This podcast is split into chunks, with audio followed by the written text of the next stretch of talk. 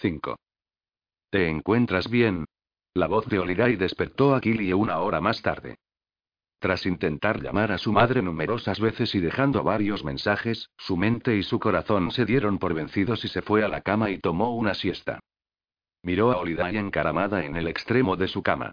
Sentándose, Killie bostezó y se quitó el cabello de los ojos. He estado mejor. La vida puede ser difícil a veces. Ni que lo digas. Killy recordó la llamada de Burnett. ¿Todo está bien? ¿Qué sucedió? Oliday se le quedó mirando con una expresión vacía. ¿Quién es Burnett? El frío de la habitación envió escalofríos recorriendo la espalda de Killie. Parpadeó y se enfocó nuevamente en los rasgos de la mujer. No había ninguna duda al respecto. Ella era Oliday. Ira, miedo y frustración se aglomeraron a través del pecho de Killie. Bien, déjame dejar algo claro. Cuando te dije que arreglaras tu cara, quise decir que consigas tu propio rostro, no tomaras prestado el de alguien más. El espíritu presionó sus palmas contra sus mejillas, y sus ojos se agrandaron. ¿Este no es mi rostro? No, no lo es.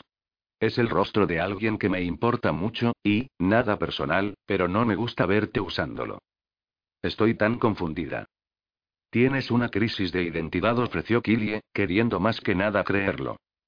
Una crisis de identidad, repitió el espíritu. Sí, y necesitas averiguar quién eres y qué es lo que necesitas de mí, porque no puedo ayudarte si no lo sabes.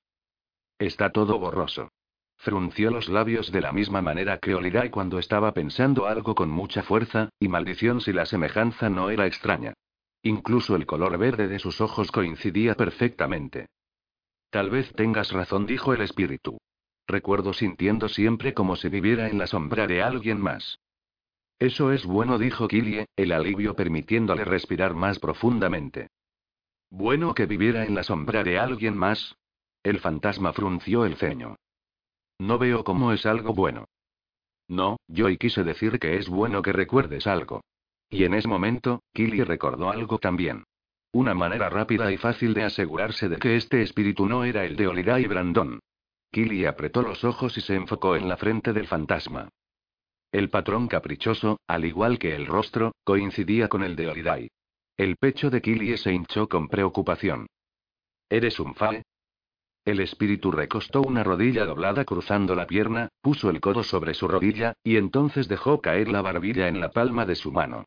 El gesto fue tan de Oliday que el corazón de Killy se saltó un latido. Septiembre, eso es lo que soy. Apretó las cejas y miró a Killie. Oh, Dios, ¿qué eres? Killie dudó. Soy un camaleón. El espíritu hizo una mueca. ¿Eres un lagarto? Killie frunció el ceño, pero su preocupación no fue por sí misma. ¿Recuerdas tu nombre? Killie contuvo la respiración. El espíritu se encontró con los ojos de Killie y su ceño se apretó con perplejidad. Entonces se puso de pie y caminó hacia la ventana de Killie. Mirando hacia afuera en silencio, finalmente se dio la vuelta. Alguien te está buscando. ¿Recuerdas tu nombre? repitió Killie la pregunta. Apartando el cabello sobre su hombro, el espíritu lo retorció en un lazo. De la misma manera que Killie había visto a Oliday hacer hace poco tiempo atrás. Quieren que vengas a ellos. El pecho de Killie se apretó un poco más. Hablemos de ti en este momento, dijo Killie, tomando una decisión mental para centrarse en un problema a la vez. Pero tú eres mucho más interesante. Está todo este misterio que te rodea. Muchas preguntas por responder. Puedo sentir tus emociones, sabes. Eso es lo que los FAE hacen. Sentimos lo que las otras personas sienten. Lo sé, dijo Killie, frustrada y asustada por la verdadera identidad del espíritu, pero luchó contra la angustia para así poder aprender más. Porque si ella era Holiday, entonces quizás Killie podía hacer algo, cambiar algo para evitar y solía ser capaz de tocar a las personas y hacerlos sentir mejor, pero eso desapareció. ¿Por qué desapareció? preguntó Killie. Ella frunció el ceño. No estoy completamente segura. Creo que hice algo malo. Los ojos verde brillantes se llenaron de lágrimas. Lastimé a las personas. Killie sintió el dolor del espíritu, su remordimiento, pero no pudo negar sentir un poco de alivio debido a la confesión. Oliday no haría nada malo. Ella tenía demasiado buen corazón. Se preocupaba demasiado. Tal vez no fue tu intención hacerles daño, dijo Killie, queriendo ayudar. Envolvió sus brazos alrededor de sí misma como una protección contra el frío que acompañaba a un ser espiritual. No lo sé. Creo que estaba enojada. El espíritu miró fijamente la pared como si estuviera perdido en sus pensamientos y luego extendió la mano y se tocó la garganta. Killie notó los dolorosos moretones alrededor del cuello del fantasma. ¿Qué te pasó? Preguntó Killie, un nudo formándose en su garganta ante el pensamiento de ser estrangulada hasta la muerte. La mujer volvió a mirar a Killie, sus ojos todavía húmedos debido a la emoción. Estoy muerta. Killie asintió. Lo sé. Esperó un segundo. ¿Qué pasó? El espíritu negó con la cabeza. Es como fragmentos y pedazos de una mala pesadilla. Pero creo que tiene algo que ver con la razón por la que estoy aquí. O sea, debería haberme ido y nosotros y los sobrenaturales no rondamos. Bajó la vista y su imagen empezó a desvanecerse. Tengo que averiguar esto. Creo que es importante. Te ayudaré de cualquier manera que pueda, dijo Killie, recordando a Olida y diciendo lo mismo sobre muy pocos no humanos rondando luego de morir. Si puedes decirme tu nombre, podría ser capaz de encontrar algo en la computadora que nos ayudará. El espíritu se movió a la ventana y tocó el panel de vidrio. Una capa de hielo apareció en la ventana, la escarcha nublando la vista del exterior. Sería mejor que empezaras a averiguar tus propios problemas, también. Lo estoy intentando, dijo Killie, nuevamente viendo la personalidad de Oliday en el espíritu y no gustándole ese hecho. ¿Cuál es tu nombre? insistió Killie. La figura del espíritu desapareció en la misma proporción que el hielo en la ventana. Entonces habló. Creo que es Ana Oli. Algo así. No dijo Killie, su propia voz poco más que un susurro. Entonces agarró un clip y se recogió el cabello, determinada a ir a ver a Oliday, ni siquiera segura de lo que le, que le diría o no a la líder del campamento. Killie tan solo necesitaba ver a Oliday viva. Killie se movió afuera de la habitación y encontró la sala principal de la cabaña vacía. Avanzó a la puerta y se detuvo. ¿Quién se suponía que la esté siguiendo? No es que Killie realmente le importara. Iba a ir a la oficina, pero ya se había metido en problemas una vez con Burnett sobre el asunto del seguimiento, y no quería ir por el segundo. Della. gritó. No hubo ninguna respuesta. ¿Algo estaba mal? Oye. Miranda salió de su habitación un segundo después. Della ha tenido una reunión con Burnett. Estoy en el deber de ser tu sombra, lo dijo con orgullo. Killy asintió. Bueno, vamos a la oficina. ¿Por qué? ¿Por qué tengo que hablar con Oliday? ¿Sobre qué? Sobre algo. ¿Tienes actitud, no? Miranda hizo una mueca como si acabara de tragar algo realmente asqueroso. Killy empezó a sentirse resentida, pero se contuvo. Era comprensible que estuviera de mal humor, pero no le daba el derecho de tomárselo con sus amigas. Lo lamento. Sé que he estado malhumorada el día de hoy. Es que tengo un montón de mierda en mi plato. Lo sé, dijo Miranda en un tono de disculpa. El funeral nos puso a todos de mal humor. Pero después con tu crisis de lagarto, o sea, yo estaría de un humor extra malo si alguien me dijera que soy un reptil. Es por eso que no he levantado mi meñique hacia ti una sola vez. Y lo aprecio, dijo Killie, y entonces se dio cuenta de lo que Miranda había dicho. ¿Sobre qué quería hablar Burnett con ella? Ni idea. Estaba molesta. Killie no pudo evitar preocuparse de que había tenido algo que ver con lo que sea que haya molestado a Holiday cuando le habló a Burnett más temprano. Y Killie no se había olvidado que en ese momento tuvo la impresión de que se trataba sobre ella. No realmente. Entre tú y yo, creo que ella tiene un enamoramiento por Burnett. Ella se ilumina cuando Burnett le pide que haga algo. No, no lo está. Sabe que él está totalmente metido con Holiday. Entonces, ¿por qué ella no va por Steve? Está celosa de que nosotras tengamos novios, pero no va tras Steve. Y últimamente he notado lo mismo que tú. Ese cambia formas la mira todo el tiempo. Es ardiente para ella. Killie se movió hacia la puerta. No va por Steve porque todavía está enamorada de Le. Sí, supongo que podría ser, también. Salieron y empezaron a bajar el camino hacia la oficina. ¿Sabes? Puedo hacerle un maleficio. ¿A Steve? Preguntó Killie. No, Ale. Fácilmente puedo darle verrugas. Y puedo ponerlas en algún lugar donde realmente lo asustaría. Si sabes a lo que me refiero. Killie negó con la cabeza. No creo que Della quiera que haga eso. Podría querer si la agarramos en el estado de ánimo adecuado. Ni siquiera preguntaría, porque si ella no está de humor, podría realmente enfadarse. Sí, supongo. Continuaron bajando por el sendero. ¿En serio hablo de Terry todo el tiempo? Killie miró a Miranda. Sí, pero no es tan malo como ella lo hace sonar. Apuesto a que hablo de Lucas todo el tiempo. Recordó que se había alejado de él hoy. ¿Él iba a estar enojado con ella? ¿Tenía razón en estarlo? En realidad, no lo haces.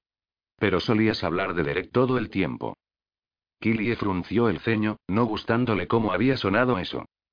Oh, eso me recuerda, él vino a verte cuando dormías. ¿Derek vino a verme? No, Lucas. Avergonzada por haber entendido mal, Killie se mordió el labio inferior. ¿Por qué no me despertó? ¿Por qué no me despertaron? Él nos dijo que no. Se asomó y dijo que te dijéramos qué había pasado. En realidad, fue dulce. Se quedó parado en la puerta mirándote por varios minutos. Como que parecía triste. O sensiblero. Como si estuviera completamente enamorado de ti. Della estaba ondeando su mano debajo de su nariz como para decir que él estaba emitiendo todas las clases de feromonas. Miranda sonrió. El corazón de Killie dolió tanto que no pudo devolver la sonrisa. La culpa corrió en espirales a través de ella, por no hablar de él tanto como había hablado sobre Derek y por alejarse de él más temprano cuando intentó hablar con ella. En ese momento, se había sentido justificada, pero la retrospectiva siempre le daba otro punto de vista. ¿Estaba siendo demasiada dura con Lucas? Probablemente, admitió. Había estado gruñona últimamente. De ahí la razón por la que Miranda y ella la estaba acusando de ser un lobo. Necesitaba remediar algo. Tomó una decisión. Luego de hablar con Holiday, iba a encontrar a Lucas y disculparse por dejarlo de esa manera. Aceleró el paso por el sendero. Los árboles a ambos lados parecían crecer más juntos. Y Killie lo sintió nuevamente, la sensación de alguien llamándola. Atrayéndola para salir hacia el bosque. Se detuvo y miró la línea de árboles. Quieren que vayas a ellos. Escuchó el susurro de las palabras del espíritu en su cabeza. ¿Quién estaba ahí afuera? ¿Era Mario? De repente, ya no estaba tan segura. No se sentía como algo malvado. Se sentía y no sabía cómo se sentía, honestamente, solo que no era completamente malvado. Sin embargo, todavía la asustaba hasta el punto que su respiración se entrecortaba, y un escalofrío subió corriendo por su espina dorsal y un hormigueo en la base del cuello. ¿Qué? preguntó Miranda, una nota de miedo en su tono. Tu aura se está volviendo de todo tipo de colores extraños sobre mí. Nada mintió Killie. Se dio la vuelta y empezó a trotar hacia la oficina. A medida que sus pies golpeaban el camino, pequeñas nubes de polvo flotaban hacia arriba. Parpadeó para apartar el aire polvoriento y ahí fue cuando vio la luna, medio llena, pero brillante. Y parecía como si hubiera aparecido súbitamente en el cielo. Salida de la luna, pensó. Sintió nuevamente los susurros haciendo eco en su mente. Susurros que no podía entender, susurros que la atraían tanto como la asustaban. ¿Es una fantasma?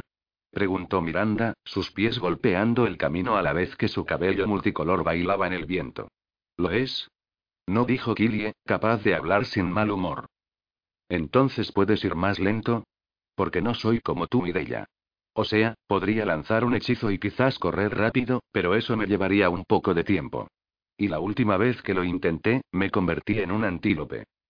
Ya casi llegamos, dijo Killie, pero, recordando cómo odiaba tener que esforzarse tanto para mantener el paso de ella, disminuyó la velocidad.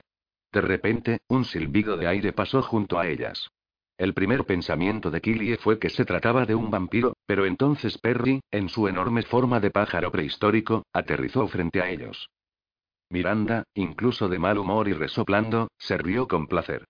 Perry tomó su ala derecha y la envolvió alrededor de la brujita, acercándola a su pecho y dándole un cálido abrazo de ave. Después, él arrulló, sonando como una paloma. Tan sentimental como era, e incluso con su mal humor, el pecho de Killie se tensó. Y la tierna sonrisa que vio en la expresión de Miranda selló el trato. El amor era algo maravilloso. Killie quería eso. Todo. Devoción completa. Todos los sentimientos sensibleros y locos. Imágenes de Derek y Lucas llenaron su cabeza. Oh, demonios, ¿podía estar enamorada de ambos? Era posible. Perry liberó a Miranda y retrocedió. Destellos comenzaron a caer alrededor de él como nieve iridiscente. En cuestión de segundos, la forma humana de Perry apareció. Su cabello rubio arena colgaba hasta su frente como si hubiera sudado por el ejercicio. Sus ojos eran azules. Azul brillante. Llevaba un par de pantalones vaqueros de color negro y una camiseta que decía, ¿qué quieres que sea? Solo vine a buscarte, dijo Perry, cambiando su mirada de Miranda a Killie. ¿A mí? preguntó Killie. ¿Por qué? Se encogió de hombros. Ellos me lo dijeron. Me lo ordenaron. ¿Quiénes? preguntó Killie. ¿Quién te dijo que vengas a buscarme? Tú. Burnett y Holiday. No sigo órdenes de nadie más. Salvo quizás de Miranda. Le sonrió a Miranda. ¿Algo está mal? preguntó Killie. Él volvió a mirar a Killie. No lo sé. Pero sé que tu mamá apareció y está loca de atar. Haciendo a Holiday pasar un infierno. ¿Mamá está aquí? preguntó Killie, sintiéndose confundida. Perry asintió. Lo siento. Killie salió corriendo a un vigoroso ritmo. La preocupación la tuvo golpeando sus pies en la suciedad, dejando una nube de polvo en su estela. 6. Killie pasó directamente a la oficina de Holiday. Su madre estaba parada frente al escritorio de Holiday, haciendo alguna declaración. Holiday estaba sentada detrás del escritorio, escuchando la declaración. Burnett se mantuvo estoico, manteniéndolo todo dentro. Killy apenas le dirigió una mirada. Se concentró en su madre, quien se dio la vuelta y Killy se vio envuelta en un abrazo rápido, pero desesperado. Por encima del hombro de su madre, la mirada interrogante de Killy se disparó hacia Holiday, que se puso de pie. Su madre retrocedió. Killy siguió mirando a Holiday. El más breve de los recuerdos del espíritu empujó en el corazón de Killy. ¿Cómo podían ser tan idénticas y no ser la misma persona? Killie se dijo a sí misma que tenía que hacer frente a una sola cosa a la vez. Así que volvió a centrarse en su madre. La expresión en su rostro asustó hasta la mierda a Killie. Era la misma mirada que su madre tuvo cuando su abuela murió. ¿Qué está mal? La mente de Killie registró las posibilidades y se quedó sin aliento de golpe. ¿Papá está bien? Ella todavía podía estar enfadada con su padrastro, podía no haberle perdonado por haber sido infiel con su joven interna, pero Killie le amaba. Nunca había estado más segura de este hecho que ahora. Ahora, cuando imaginaba la peor situación, imaginaba a su madre diciéndole que se había producido un accidente. Que Killie nunca tendría otro largo abrazo del hombre o iría con él en un viaje padre barra hija. Tu papá está muy bien. Eres tú la que no lo está. La mirada de su madre se trasladó por encima del hombro de Killie y luego otra vez a Killie. ¿Por qué no me dijiste que estabas enferma? No estoy enferma. Tuviste algunos dolores de cabeza. ¿Y esas pesadillas, recuerdas? Habló Oliday en un tono seguro que Killie no acababa de entender. La mirada de su madre pasó de la cara de Killie por encima del hombro de nuevo y por alguna razón eso hizo que Killie se volviera. Sentado en el sofá estaba un hombre al que no conocía. Yo, no lo entiendo, dijo Killie, y se volvió a mirar a su madre. Fue en mis grabaciones, dijo Holiday, de nuevo en un tono con el que parecía querer decir algo. Puse en los archivos y en los administradores que tal vez tu mamá debía ser contactada. Para ver si necesitabas pruebas. Killie siguió mirando a Holiday. Me llamaron y me preguntaron si tenían mi permiso para hacerte análisis. Cariño, ¿estás bien? ¿Hacerme pruebas? ¿Administradores? Oh, infierno, los puntos empezaron a unirse. No había ningún administrador. Era el Freud. Estaban tratando de conseguir el permiso de su madre para hacerle pruebas. Estoy bien, dijo Killie. No necesito análisis. El miedo se disparó a través de Killie. Su mirada saltó a Burnett. Él la miró de frente. No culpablemente. Y ella sintió que él no tenía nada que ver en esto. Recordó la llamada telefónica y sospechó que eso era de lo que trataba todo. Su mirada se disparó al hombre en el sofá. ¿Era del Fru? ¿Era este el hijo de puta que quería usarla como una rata de laboratorio como habían usado a su abuela? ¿Quién eres tú? preguntó ella antes de que pudiera detenerse. Luego apretó los ojos y comprobó su patrón. Parpadeó y volvió a hacerlo cuando pareció como humano. Este es John, dijo su mamá. Estábamos cenando cuando recibí el mensaje del señor Edwards de que habías perdido el conocimiento. John. ¿Quién demonios era John? Killie miró a su mamá. Y vaya si su mamá no parecía culpable. Es el cliente con el que almorcé el otro día, ¿recuerdas? Te hablé de él. Killie lo recordaba.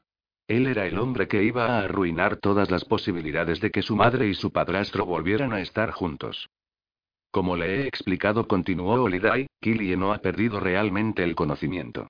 Creo que hice que sonara un poco peor de lo que quería en mi infieme. Y cuando alguien lo leyó, interpretó mal las cosas. La emoción revoloteó como pájaros atrapados en el pecho de Killie. Olidai la miró y a Killie le dio la sensación de que la líder del campamento estaba tratando de comunicarle algo. Pero, maldita sea, Killie no podía leer mentes. Ni siquiera podía leer emociones.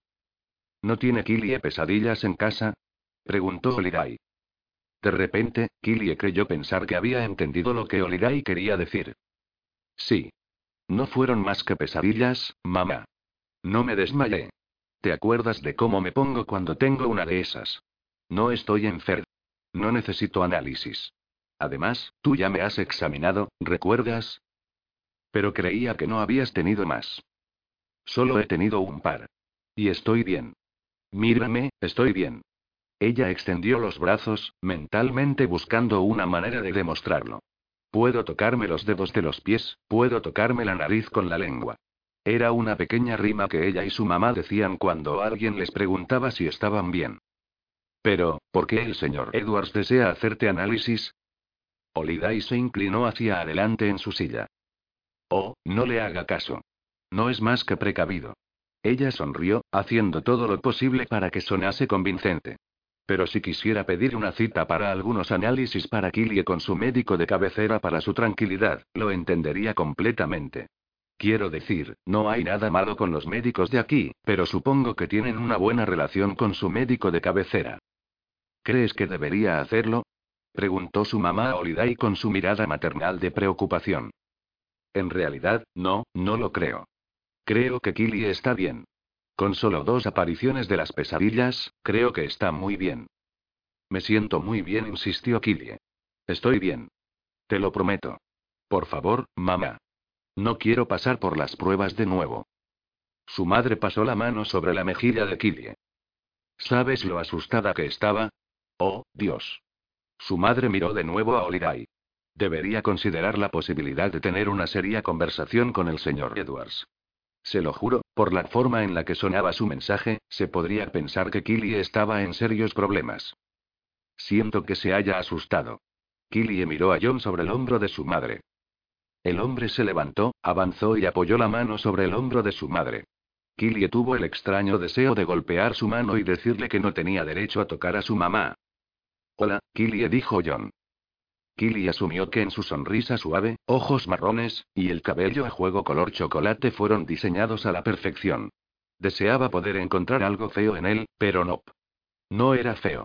No estaba completamente viejo, caliente como Burnett, tal vez porque era un poco más viejo, pero llevaba todo el aspecto distinguido al dedillo. Ojalá nuestro primer encuentro pudiese haber sido en circunstancias diferentes, continuó, pero esperaba conocerte. Tu madre me ha hablado mucho de ti. Divertido, pensó Killie, su madre no le había dicho mucho sobre él.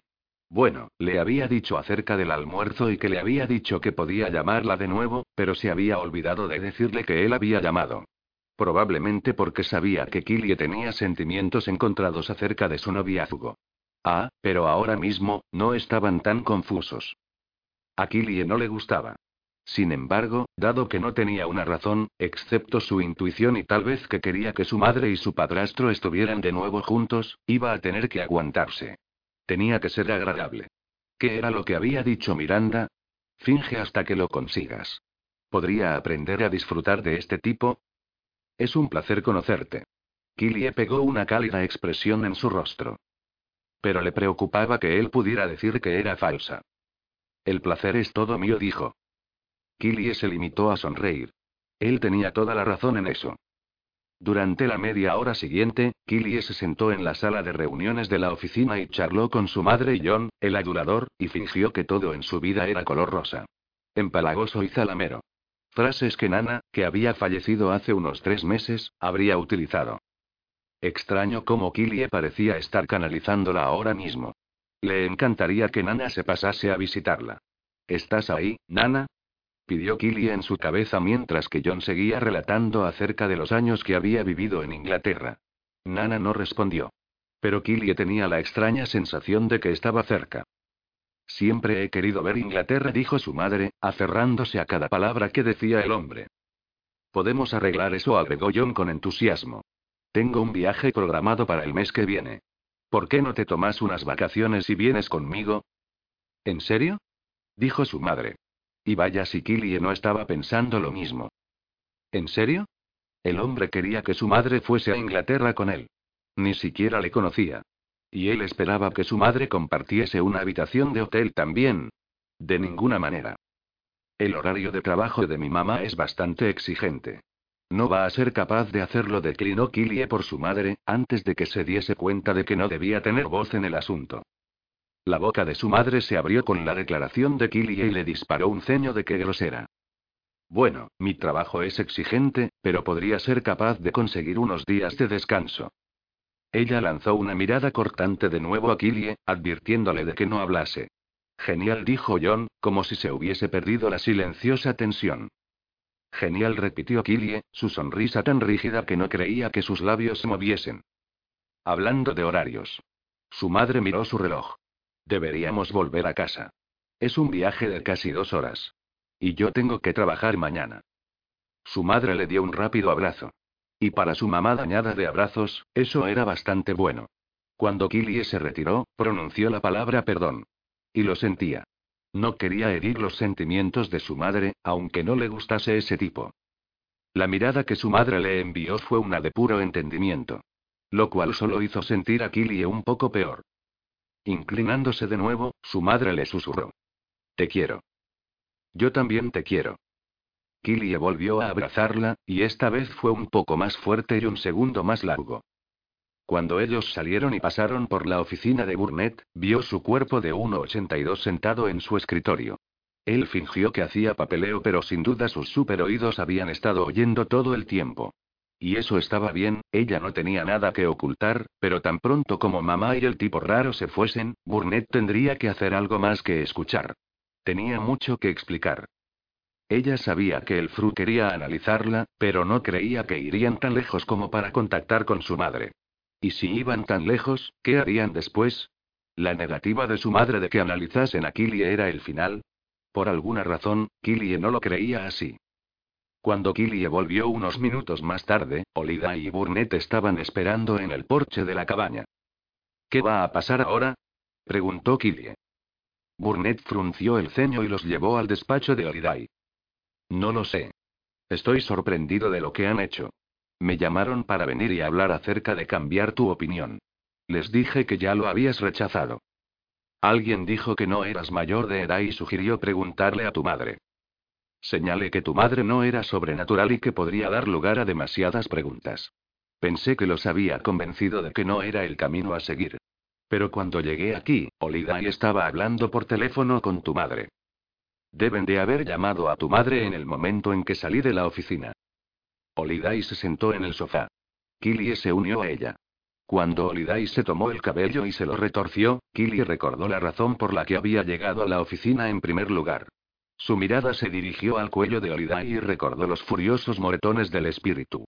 El temor por su amiga dio una vuelta alrededor de su corazón. Por suerte para nosotros, tu madre pasó por alto la llamada del Fru y vino directamente a nosotros, dijo Oliday. Se encontró con los ojos de Killie. Va a estar todo bien, dijo ella, obviamente leyendo la preocupación de Killie. Espero que sí. Killie se dejó caer en el sofá. Todavía estás molesta por lo que pasó antes, dijo Oliday. ¿Lo que pasó antes? Burnett dio un paso más cerca. No he tenido la oportunidad de decírtelo y Olidae le explicó sobre el padre de Killie diciéndole que era un camaleón. Killie esperaba que apareciese incredulidad en el rostro del vampiro, la respuesta eres un lagarto que todos los demás le habían dado. Cuando Burnett no ofreció ninguno de los dos, la sospecha creció. ¿Qué sabes? exigió ella. Sus cejas se juntaron. La palabra camaleón se menciona en los documentos que encontré acerca de los análisis responsables de la muerte de tu abuela. ¿Qué dicen? ¿Explican cómo puedo tener un patrón humano y aún así ser sobrenatural?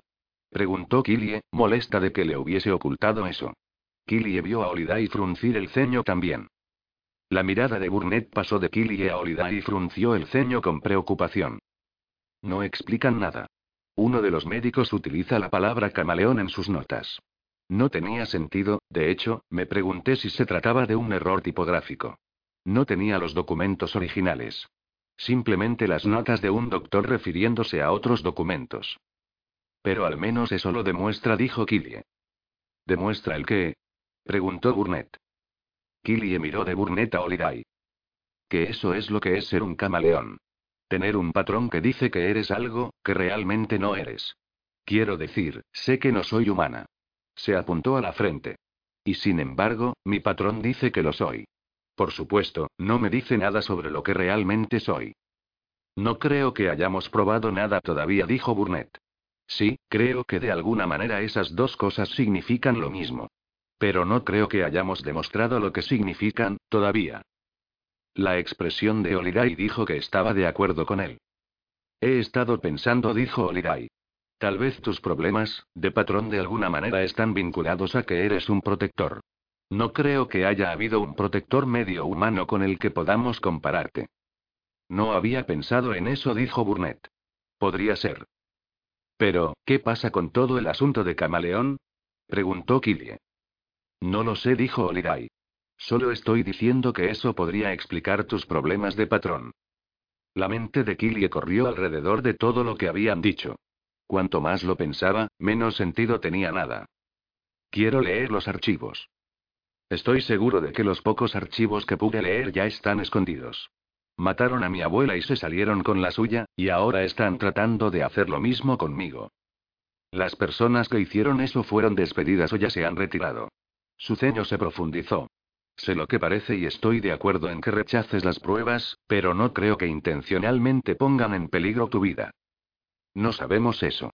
La firmeza en el tono de Olidae le recordó a Killy la maternal voz de su madre. ¿Qué es exactamente la razón por la que he hecho lo que hice? dijo. Porque básicamente esto va en contra de mi juramento al Freud. Estoy de tu lado. ¿Qué más puedo hacer para probar eso? Por favor, dijo Killie. No quiero a los dos peleando por mi culpa. No tienes que demostrar nada. Olidai se sonrojó con culpabilidad. Lo siento. Me pongo tan furiosa en nombre de Killie. Lo sé. Yo también lo siento. Burnett miró a Killie. Y no estábamos peleando. Se dio la vuelta y se centró en Olidai por un segundo. Esta vez estábamos discutiendo. ¿Verdad? Cierto. La más leve de las sonrisas apareció en los labios de Olidai cuando se encontró con su mirada. Killie sonrió también, incluso emoción llenó su pecho. Era tan afortunada de tener a estas personas a su lado. Pero su sonrisa solo duró un segundo. ¿Cuál será su próximo movimiento? Burnett exhaló. Lo más probable es que todavía intenten hacerte cambiar de opinión. Convencerte de que es para un bien mayor. Ese es el plan que pensaba que había cuando me fui. ¿Y qué pasa si les digo que sé lo de mi abuela? ¿Si les amenazó con exponerlos si no retroceden? Preguntó Killie. Burnett había tomado la responsabilidad al mover el cuerpo de la abuela de Killie, en caso de que el Fru decidiese ocultar la evidencia de lo que había pasado. En sus propias palabras, esto daría a Killie cierta ventaja para usar contra el Fru si trataban de obligarla a hacer algo que ella no quería hacer. Yo diría solo no, y si continúan presionando, sacaría a colación lo de tu abuela. Su expresión era estricta y la preocupación brillaba en sus ojos. La misma emoción se reflejaba en la mirada de Oliday. ¿Qué pasará si se enteran de que tú estás detrás del movimiento del cuerpo? preguntó Killie. No van a encontrarlo. Cubrí mis huellas, dijo rotundamente. Tal vez con demasiada firmeza, como si diciéndolo con convicción sería así. Van a sospechar de ti porque trabajas aquí. Porque estás cerca de mí, dijo Killie. Podrían, pero tendrán que demostrarlo. Y no he dejado ninguna prueba que descubrir. Killy esperaba que ese fuera el caso. Miró otra vez a Olidai y recordó al fantasma. Olidai se acercó y puso su mano sobre la de Killie. ¿Hay algo mal? No. Solo esto. ¿Estás segura? ¿Necesito algo más? La mirada de Killie se desvió hacia la ventana. Podía ver el cielo crepuscular volverse negro, pero todavía podía ver las copas de los árboles meciéndose muy lentamente. Su mirada se disparó de nuevo a Olida y de repente sintió la necesidad de confesar. Siento como si algo me estuviese llamando. Hizo un gesto hacia la ventana. Algo ahí fuera está llamándome. Pero no estoy segura de qué. Olidai pareció confundida. ¿Como la llamada de las cataratas? Sí, dijo Kilie. Solo que lo sentía mucho más grande que eso. Entonces vamos a ir. Olidai se inclinó hacia adelante. ¿Crees que mañana es muy pronto? Kilie empezó a aclarar que no estaba segura de que eran las cataratas llamándola, pero no sabía cómo explicarlo. Así que se limitó a asentir. Voy a ir con ustedes, dijo Burnett. ¿Dentro de las cataratas? Olidai miró hacia atrás a Burnett. Si piensas que debo, lo haré. La idea de ir a las cataratas no te molesta. Él se encogió de hombros. He estado allí antes. Olidai miró a Killy y luego otra vez a él. Lo sé. Y me parece desconcertante. La mayoría de los sobrenaturales no pueden obligarse a entrar.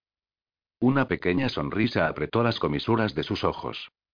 Como he estado diciendo, yo soy especial. Olidai suspiró. Pero las cataratas si no son un problema. Él la interrumpió y se centró en Kilie. ¿Por qué no te acompaño de regreso a tu cabaña? Della está en el servicio de sombras. Y le dije que te vería volver. El cambio de conversación de Burnett parecía ser una táctica deliberada para evitar hablar de las cataratas. ¿Qué escondía Burnett? La misma pregunta parecía iluminar los ojos de Olidai. Te has perdido la cena, dijo Olidai. Lo único que quiero es un sándwich y puedo tenerlo en la cabaña. Olidai dio a Killy un largo abrazo con calurosa emoción calmante. Los efectos del abrazo permanecieron hasta que ella y Burnett comenzaron a andar por el oscuro camino y él le preguntó. ¿Te gustaría explicarme por qué le mentiste a Olidai? 7. No mentí. Tan pronto como las palabras salieron de Killy recordó que en efecto había mentido cuando Olidai le preguntó si algo más estaba mal. Maldición, debería haber recordado que Burnett podía oír su corazón latiendo aceleradamente si mentía. Ella siguió caminando. Él miró hacia abajo con una ceja arqueada con incredulidad. Vuelve a intentarlo. Killie frunció el ceño. Es un asunto con un fantasma. Simplemente estoy tratando de resolverlo sola. No había manera en el infierno de que pudiera contarle a Burnett sobre el fantasma que lucía como Olirai. Burnett enloquecería. Por otra parte, tal vez no lo haría. Tal vez no tenía tanto miedo a los fantasmas como pretendía. ¿Qué es lo que estás ocultándole sobre las cataratas? preguntó ella. Su ceja arqueada bajó. No estoy ocultando nada. Puedes entrar en las cataratas cuando los demás no pueden. Me desconcierta también, dijo él. Aunque no me siento exactamente cómodo allí. ¿No te sentiste llamado a ir allí? Él vaciló. Tal vez un poco. Caminaron en silencio durante los siguientes cuatro o cinco pasos. ¿Por qué no se lo dijiste a Olidai? preguntó Kilie. Él le dio una mirada astuta. Tal vez estoy tratando de resolverlo solo. Usó las mismas palabras que ella había usado con él. Está bien. Puso los ojos en blanco. En pocos minutos, él volvió a hablar. Pensé que podías hablar con Olidai acerca de los temas de fantasmas. Puedo. Pero me gustaría manejarlo por mi cuenta, si puedo. Era la verdad, así que no le preocupaba lo que él pudiera oír bajo sus palabras. Él asintió. Mientras se acercaban a la cabaña, Killy recordó que había querido visitar a Lucas. ¿Puede Lucas hacerse cargo de ser mi sombra por un rato esta noche? Tengo que hablar con él acerca de algo. Burnett pareció considerarlo. Por un momento, pareció como si fuera a negarse. Está bien, pero no entres al bosque. Su respuesta la hizo asombrarse. ¿La alarma está funcionando?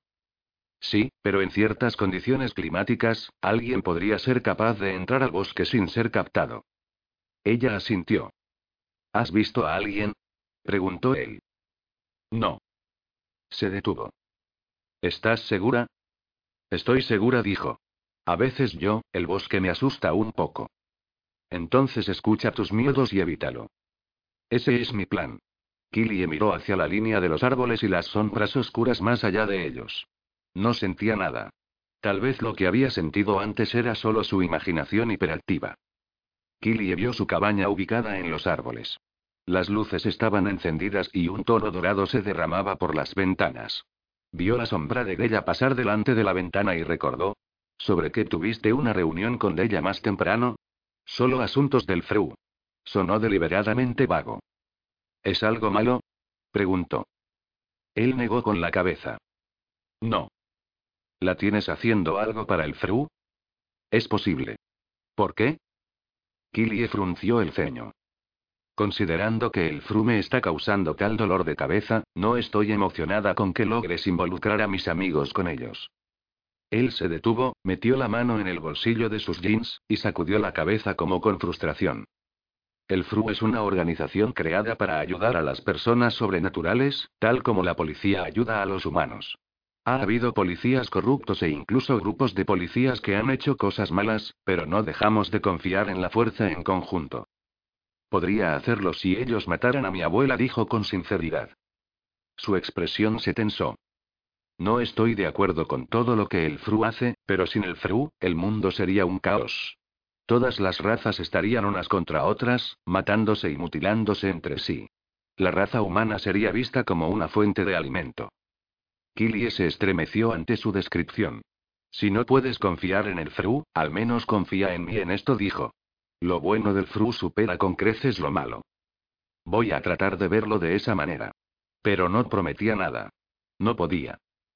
RS podría solo haberlo llamado, dijo Della, avanzando por el camino oscuro hacia la cabaña de Lucas aproximadamente una hora después de que Killy había regresado. Killy tenía la sensación de que Della estaba un poco molesta porque Killy quería pasar la noche con Lucas en lugar de pasar el rato con ella. Especialmente cuando Miranda se había escapado con Perry. Pero la culpa de Killy por alejarse de Lucas más temprano hacía que el verlo se sintiera imperativo. Yo como que quería ser la que tomara la iniciativa. Killie se fijó en la luna, de color blanco plateado brillante y llena a un poco más de la mitad, suspendida en lo alto. Era una noche hermosa. La temperatura había bajado a 26, lo que la hacía casi cómoda. ¿Por qué? ¿Qué hiciste mal? Me enojé y me alejé. ¿Por eso tenía esa mirada tan sensible era cuando vino mientras estabas dormida? preguntó. Supongo. Killie le dio a la línea de árboles una larga y buena mirada y no sintió nada, lo cual se sintió muy bien. Luego volvió a mirar a Leia. ¿Sobre qué quería hablar Burnett contigo hoy? Nada en realidad. Killie la miró. Sabes, cuando eres amiga de alguien por un tiempo, no necesitas escuchar el latido de su corazón para saber que está mintiendo. Della hizo una mueca. Sí, pero pensé que sería más cortés que decirte que no fastidies. Killie frunció el ceño. ¿Vas a hacer algo para el Fru? ¿Cómo lo sabes? Ya tuvieron a Lucas y a Derek haciendo cosas. Parecía lógico. No es que me guste. Recordó a Burnett diciendo que el Fru no era totalmente malo, y trató de hacer un ajuste de actitud, pero no podía permitirse confiar completamente en ellos. Creo que sería algo genial trabajar para ellos, dijo Della. Me daría una razón para patear algunos traseros de vez en cuando. ¿Confías en ellos? preguntó Killie. Confío en Burnett, dijo Della, y estudió a Killie. ¿Tú no? Por supuesto que sí. No le había dicho a Miranda ni a Della sobre Burnett trasladando el cuerpo de su abuela. Simplemente parecía algo que no debía decirle a nadie. Ellos recurrieron a mi mamá para considerarlo de hacerme pruebas. Oh, mierda, recuerdo que Miranda dijo que tu mamá estaba aquí, pero se me olvidó. ¿Qué dijo tu mamá? Dios, ¿le dijeron que eres sobrenatural? Apuesto a que enloqueció totalmente. No, le dijeron que estaban preocupados porque tenía dolores de cabeza y perdí el conocimiento y le aconsejaron que se me hicieran pruebas. Olida le explicó que solo eran los terrores nocturnos y la aconsejó en contra de ello. Oh, diablos. ¿Qué dijo Burnett? Tampoco quiere que me haga pruebas. Bien dijo de ella. Quiero decir, yo no querría a alguien examinando mi cabeza. No después de enterarme de lo que le pasó a tu abuela. Della se detuvo y miró a Killie. ¿No quieres que trabaje para ellos debido a esto? Killie tenía la sensación de que Della realmente renunciaría a su oportunidad de trabajar para el FRU a causa de la opinión de Killie, incluso cuando estaba claro que Della estaba entusiasmada con la posibilidad. Su agradecimiento por la devoción de Della aumentó en su pecho. No dijo Killie. Pero, quiero que tengas cuidado. Tendré cuidado. Della se frotó las manos. Me alegro de que lo hayas descubierto. He estado muriendo por contárselo a alguien. Será tan genial.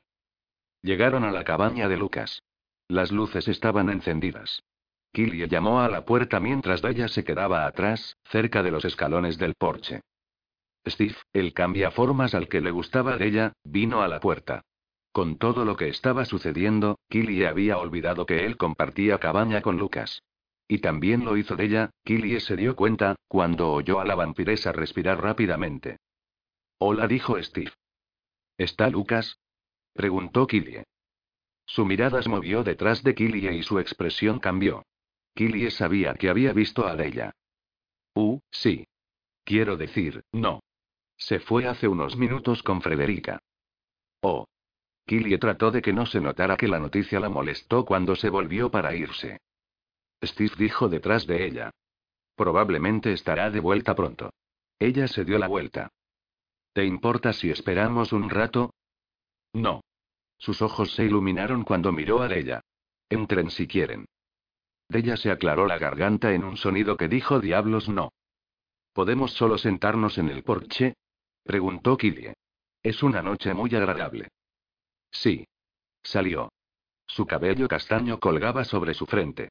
Incluso en la oscuridad, Killie podía ver que sus ojos eran de color marrón oscuro, y que estaban llenos de interés cuando se enfocaban en ella. Cuando Killie se dio la vuelta, Della no se veía muy feliz, pero deambuló hacia adelante. No deberíamos esperar mucho. Se dejó caer en los escalones. Solo un poco. Killie se sentó al lado de la infeliz Della. Steve se sentó en el borde del porche. Nadie dijo una palabra. Escuché que algunos de los nuevos profesores estuvieron en la cena de esta noche. Killy lanzó el iniciador de la conversación, con la esperanza de no caer en angustia por Lucas andando por el bosque con Frederica. Sí, dijo Steve. La profesora de inglés, Ava Kane, parece agradable. Es mitad bruja y mitad cambia formas. ¿Por qué no admites que te gusta porque tiene tetas grandes? dijo Della. Incluso en la oscuridad, Killie pudo ver el rostro de Steve enrojecer. Yo, no voy a negar que es bonita, pero eso no es lo que quise decir. Killie movió su pie y pateó a Della. ¡Ay! Della miró a Killie. ¿Por qué hiciste eso? ¿Cuándo se supone que comienzan las clases? Preguntó Killie, y nadie respondió, Steve probablemente porque tenía miedo de meterse en problemas otra vez y Della porque estaba demasiado ocupada sobándose su tobillo pateado. Steve finalmente reaccionó. Creo que el próximo lunes. ¿Hubo otros profesores allí? Killie miró a Della para que respondiera. Sí, agregó ella. Un tal Aiden Yates. Es mitad vampiro, mitad fae. Creo que va a dar ciencia. Parece estar bien. ¿Y?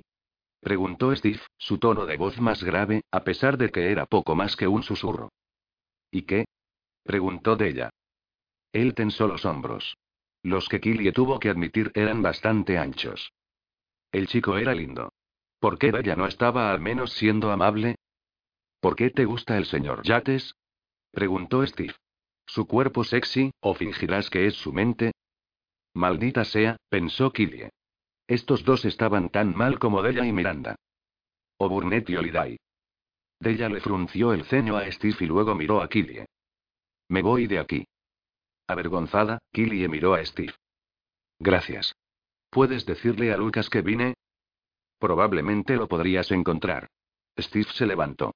Creo que iban al claro cerca del arroyo. Oh, dijo Killie, y fue tras de ella. El pecho de Killie se apretó de celos al recordar a Lucas y ella yendo al arroyo. Estaba tan obsesionada en tratar de no sentir la cruda emoción rebotando en su corazón, que no se había dado cuenta que iban por el camino equivocado. ¿A dónde vamos? preguntó Killie. ella la miró. Al arroyo, idiota. Y ni por un minuto finjas que no quieres saber lo que él está haciendo allí con la loba esa. Si fuese mi novio, lo agarraría del pescuezo y le enseñaría a ese lobo una lección que no olvidaría. Estaría gimiendo como un cachorro antes de que lo soltara. R.S. Killie continuó siguiendo a Bella mientras mantenía un completo debate en su cabeza sobre la conveniencia de continuar o darse la vuelta. Si iba al arroyo, Lucas pensaría que había ido porque estaba celosa. Pero si no iba y Steve le decía que ella había pasado y no había ido, pensaría que se había ido a su casa porque estaba celosa. Bueno, lo único que salió de ese debate mental era saber que no quería que Lucas pensara que estaba celosa. A pesar de que lo estaba. Pero, ¿eso significa que estaba equivocada? ¿O que Lucas estaba equivocado? ¿Equivocado por salir en la oscuridad para pasar algo de tiempo con Frederica cerca del arroyo? Estaba ahora mismo rogando por la hierba con Frederica, besándola de la manera en que había besado a Killie cuando la había llevado al arroyo. ¿O era algo tan inocente como ella siendo atrapada detrás de la oficina con Derek? Killie miró a la luna. El resplandor parecía extra brillante y sentía esa extraña picadura en la piel. Justo como se sentía en la luna llena. Respiró profundamente y se dijo que estaba imaginando cosas. Deja de tratar de convencerte de no ir, dijo ella.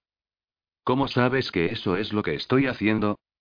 Porque puedo verlo en tu rostro. Y porque no podrías caminar más lento si fueras una tortuga con muletas. Simplemente no quiero quedar como una novia psicópata. Si está besuqueándose con ella, o peor, jugando a esconder el salami, entonces se merece que te pongas como psicópata. Diablos, me uniré a ti y las dos nos pondremos psicópatas sobre su trasero. No creo que esté haciendo eso. Como si decirlo ayudara a que lo creyera. No querías pensar que Derek lo hizo, tampoco. Della suspiró como arrepintiéndose de decir las palabras. Sin faltarle el respeto a ella y todo, pero aún así eso estuvo mal. El pecho de Killie se apretó ante la mención del nombre de ella. Eso fue diferente. ¿Cómo es diferente? preguntó Della. Una rama de baja altura osciló hacia atrás y Killie la atrapó con su brazo con total facilidad. Creo que eso se suma al hecho de que todos los hombres son escoria. Tal vez ni siquiera se supone que nos emparejemos con ellos. Derek y yo no estábamos juntos. Tal vez no habías dicho que estaban juntos. Pero en tu corazón, estaban juntos.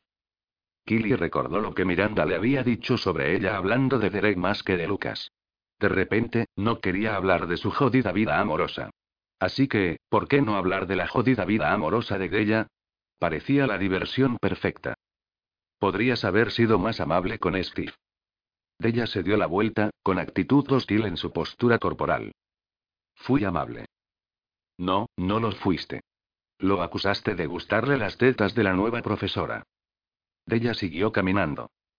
Deberías haberlo visto comiéndosela con los ojos, fue vergonzoso. Eso suena a que estás celosa, lo que indica que te gusta el chico, señaló Killie. Della comenzó a caminar más rápido, su ritmo a tono con su estado de ánimo. No me gusta. Pero admitiré que tiene un bonito trasero. Y dijiste que ibas a tratar de ser más accesible a su bonito trasero, le recordó Killie. Lo intenté. No resultó. Supongo que su trasero no es tan bonito. Otra rama vino hacia atrás, y en el instante en que Killie la atrapó en la palma de su mano, recordó. Se detuvo y miró a través de los árboles al cielo. Algunas estrellas centellaron en respuesta como riéndose de ella. Mierda, murmuró. ¿Qué? Della miró por encima del hombro. Killie miró a su alrededor. El resplandor de la luna emitía un brillo plateado a través de los árboles y las sombras danzaban en el suelo. Acabo de recordar. Recordar que... Que no tengo que ir al bosque. Killie inhaló el aroma verdeante de los árboles y la tierra húmeda. Luego, internamente buscó esa sensación de ser atraída, llamada como lo había sido más temprano. No estaba allí. Así que tal vez todas esas sensaciones eran solo su imaginación hiperactiva. Oh, sí, quería creer eso. Sin embargo, había desobedecido las órdenes de Burnett. Tal vez no a propósito, pero no creía que él encontraría esa excusa aceptable. Deberíamos regresar. Pero casi estamos allí. Y me tienes a mí, una dura vampiresa, contigo. Nada va a suceder. ¿Y no quieres saber si Lucas y Frederica están besuqueándose? Killy atrapó otra rama que venía hacia ella. Si Burnett se entera, va a estar enojado. Entonces no se lo diremos. Confía en mí. Todo va a estar bien. Contra su mejor juicio, Killie continuó dando pasos con ella. Los grillos hicieron lo suyo y un pájaro ocasional chilló. En el fondo, Killie aún podía escuchar los sonidos de los animales salvajes en el parque. Normalmente, cuando la noche cantaba, significaba que todo estaba bien. Era en el silencio donde las cosas saltaban desde las sombras. Cuando el mal parecía aparecer. Inhalando el aire de la noche, continuó avanzando, saltando algunos parches de arbustos espinosos y agachándose bajo las ramas bajas. Mierda siseó de ella, y se detuvo bruscamente. ¿Qué pasa? preguntó Killie, y fue entonces cuando el bosque se quedó en silencio. No muerto como en un silencio fantasmal, sino muerto como en una amenaza. La próxima vez que te diga que confíes en mí, no lo hagas. Della la miró por encima del hombro. Sus ojos eran de un verde brillante y sus caninos se alargaron. Tenemos compañía. 8. Deberíamos correr. La voz de Killie no era más que un susurro. Su corazón latiendo en su pecho sonaba más fuerte. Cuando las cosas corren, son perseguidas, contestó Della. Prefiero ser la que persigue. Chica inteligente respondió una profunda voz. Y solo el sonido de la misma envió escalofríos por la espina dorsal de Killie. Tres silenciosas figuras salieron de las sombras. El único sonido filtrado a través de la espesura fue el siseo de Della. Killie se movió al lado de Della en caso de que ellos atacaran. Su mente todavía jugueteaba con la opción de correr. Una buena opción. Pero primero tenía que convencer a ella. El leve sonido de ramas siendo quebradas bajo pisadas sonó a sus espaldas.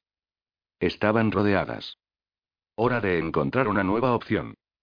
Incluso solo con media luna iluminando el camino, Killie fue capaz de comprobar los patrones en los tres hombres que estaban frente a ellas. Hombres lobo. Los bordes de los patrones eran oscuros, como si sus intenciones no fuesen de buena naturaleza. Eso solo podía significar una cosa. Renegados. El hombre más grande en el medio se acercó. Della siseó fuerte. Killie sintió que su sangre burbujeaba con la necesidad de proteger a la pequeña vampiresa. Tan dura como Della se consideraba a sí misma, no era un partido justo. No es que a los renegados les importara. Voy a pedirles amablemente que se vayan, dijo Killie, insegura de dónde provenía su bravuconería, pero estaba allí, y estaría condenada si no la usaba. Están invadiendo. Esta es propiedad de Shadow Falls. Se puso de pie con los hombros hacia atrás, el mentón hacia arriba. Sabiendo que podían oler el miedo, trató de que la semilla de esa emoción no creciera más. Killie vio a Della, lista para atacar, y Killie le tocó el codo, con la esperanza de convencer a la vampiresa de esperar. Tal vez podrían hablar y salir a su manera de esto. Vete ahora, o te arrancaré la garganta primero, le dijo Della al hombre frente a ella. Ese no era el tipo de conversación que Killie tenía en mente. No hemos venido aquí a hacer daño, le dijo a Killie el sujeto en el medio, y luego cortó a ella con una sonrisita burlándose de su amenaza. Pero si somos provocados, eso podría cambiar. Della siseó fuerte. Entonces vete. La mirada de Killie se movió sobre él. Tenía la sensación de que el que hablaba era el líder. No se veía viejo, pero cosas como el gris en sus sienes y las finas líneas alrededor de sus ojos azul oscuro le dijeron que era más viejo de lo que había asumido al principio. Atraída por sus ojos, su mente trataba de ubicarlo. Ella sintió que él la miraba fijamente, haciendo lo mismo con ella, y luego sus ojos se entrecerraron mientras leía su patrón. Como un destello de luz, supo quién era. Sintió que él la reconoció también. Esa semilla de miedo en sus entrañas creció. Este hombre no valoraba la vida. Él ya se lo había demostrado a Killie una vez. Él dio un paso hacia adelante. Della trató de saltar delante de él, pero Killie la agarró. Déjame manejar esto. El chisporroteo en la sangre de Killie, el chisporroteo que se producía cuando su necesidad de proteger surgía, se hizo más fuerte. No estoy aquí para derramar sangre, insistió él. Entonces vete, exigió Killie. Sí, mete el rabo entre las piernas y corre, escupió Della. Un gruñido amenazador surgió por detrás de ellas. Della se dio la vuelta, alejándose de un tirón de la garra de Killie, con sus ojos más brillantes. El miedo dio otra vuelta alrededor del corazón de Killie. No miedo por ella misma, sino por lo que estaba por suceder. Ahora su sangre zumbaba mientras movía en sus venas. Mantuvo su enfoque en ella. Si alguien ponía una mano sobre ella, esto no terminaría bien. Cálmate, dijo el líder, y Killie sintió que hablaba con ella así como con sus propios hombres. Solo vine a hablar con mi hijo. Entonces habla con él. Una nueva voz resonó entre los árboles. Pero tú y tus guardias retrocedan en este mismo instante. La voz de Lucas, profunda y amenazante, llegó por el lado derecho de Killie. Cuando se dio la vuelta, vio que sus ojos brillaban de un naranja quemado. Lo vio levantar su cabeza ligeramente para inhalar aire por su nariz. Supo entonces que había perdido la batalla al tratar de ocultar su miedo. Lucas lo había olido como probablemente los otros lo habían hecho. Pero se preguntaba si ellos se percataban del hecho de que ella no le temía a la lucha. Temía los estragos emocionales que eso habría causado. Matar al padre de su novio no podía ser bueno para su relación. He dicho, que retrocedan, ordenó Lucas. Cuando los tres hombres no retrocedieron, Della habló de nuevo. Ya lo oyeron, idiotas, retrocedan. Lucas de repente estaba al otro lado de Killie. Su cálido antebrazo rozó su hombro, sin dejar dudas de su fidelidad a ella, incluso por encima de su propio padre. El pensamiento calentó su corazón, aun cuando golpeteaba con pánico. Más de los campistas hombres lobos salieron desde detrás de los árboles. No parecían agresivos, pero solo su presencia hablaba de su lealtad hacia Lucas. Parece que no soy el único que trajo a sus guardias, dijo el señor Parker. Si los necesito, ellos me respaldarán, dijo Lucas. Un gruñido bajo salió de uno de los lobos que estaban escoltando al papá de Lucas. El señor Parker lo miró. No habrá problemas esta noche. Aunque todavía recelosa, y con la tensión tan espesa que dificultaba la respiración, Killy oyó la orden en la voz del hombre y sintió que sus hombres no lo desafiarían. La oleada de adrenalina en sus venas disminuyó. Will, otro campista y uno de los amigos de Lucas, se acercó más. En algún lugar en la parte posterior del cerebro de Killie, la realidad la golpeó. Lucas no había estado a solas con Frederica. Un hilo de culpa por dudar de él se levantó en su pecho. Como si el pensar en la chica la trajera aquí, Frederica salió de la línea de árboles y entró al pequeño claro. Señor Parker, dijo Frederica en un tono ligero, rompiendo la ajustada tensión. Qué placer verle otra vez. La loba disparó a Killie una ligera sonrisa, como si quisiera hacerle saber a Killie que era amiga del papá de Lucas. Lo mismo aquí dijo el hombre con desinterés. Hizo caso omiso de Frederica. No había dejado de estudiar el patrón de Killie. Se sintió ligeramente preocupada de que estuviera haciendo algo extraño. Así que los rumores no mienten, dijo el señor Parker, sonando perplejo. ¿Qué rumores? preguntó Killie. Puedo ver por qué mi hijo se siente intrigado por ti. Una pena que no eres una de nosotros. El pecho de Killie se tensó ante la implicación. Como si su relación con Lucas estuviese condenada. Suficiente, dijo Lucas. Creo que eres un extraño pájaro, Killie Galen. El señor Parker apretó sus cejas para echar un vistazo más cerca de su patrón. Killie levantó su mentón. No un pájaro, pensó Killie. Un camaleón. Y una inexplicable sensación de orgullo llenó su pecho. Por primera vez, Killie aceptó que si bien no sabía lo que significaba ser un camaleón, había valor en el poco conocimiento que tenía. Lucas volteó para enfrentar a Della. Ambas vuelvan a su cabaña. Su mirada se posó en Killie. Te veré más tarde. El resentimiento porque le dijo que se fuera agitó en las entrañas de Killie, pero la lógica intervino y se dio cuenta de que su intención venía de la necesidad de protegerla y no de controlarla. Entonces se dio cuenta de que si le molestaba su tono autoritario y echó un vistazo a ella. Prefiero ayudarte a sacar a esos sujetos, gruñó de ella. Killie dio su opinión. Deberíamos irnos. Della frunció el ceño, pero su expresión decía que coincidía. Está bien. De todos modos no quería pasar el rato con estos perros. Ella gruñó a los intrusos.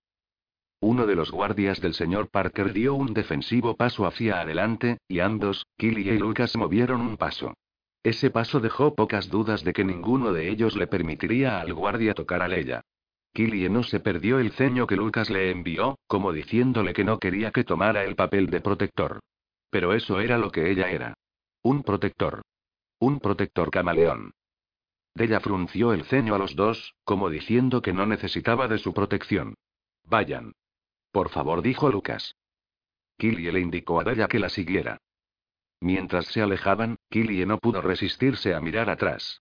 Vio a Lucas, su postura defensiva, como si su padre sacara a relucir lo peor de él. Sus pensamientos se dirigieron tanto a su propio padre y su padrastro. Ninguno de ellos la puso a la defensiva. Sí, su padrastro había cometido algunos errores malos y Killie todavía podía estar trabajando en perdonarlo, pero en el fondo sabía que él la amaba. Y con su verdadero padre, Daniel, bueno, él se preocupaba tan profundamente que ni siquiera dejó que su muerte lo separara. Killie intuía que Lucas nunca había sentido afecto por su padre.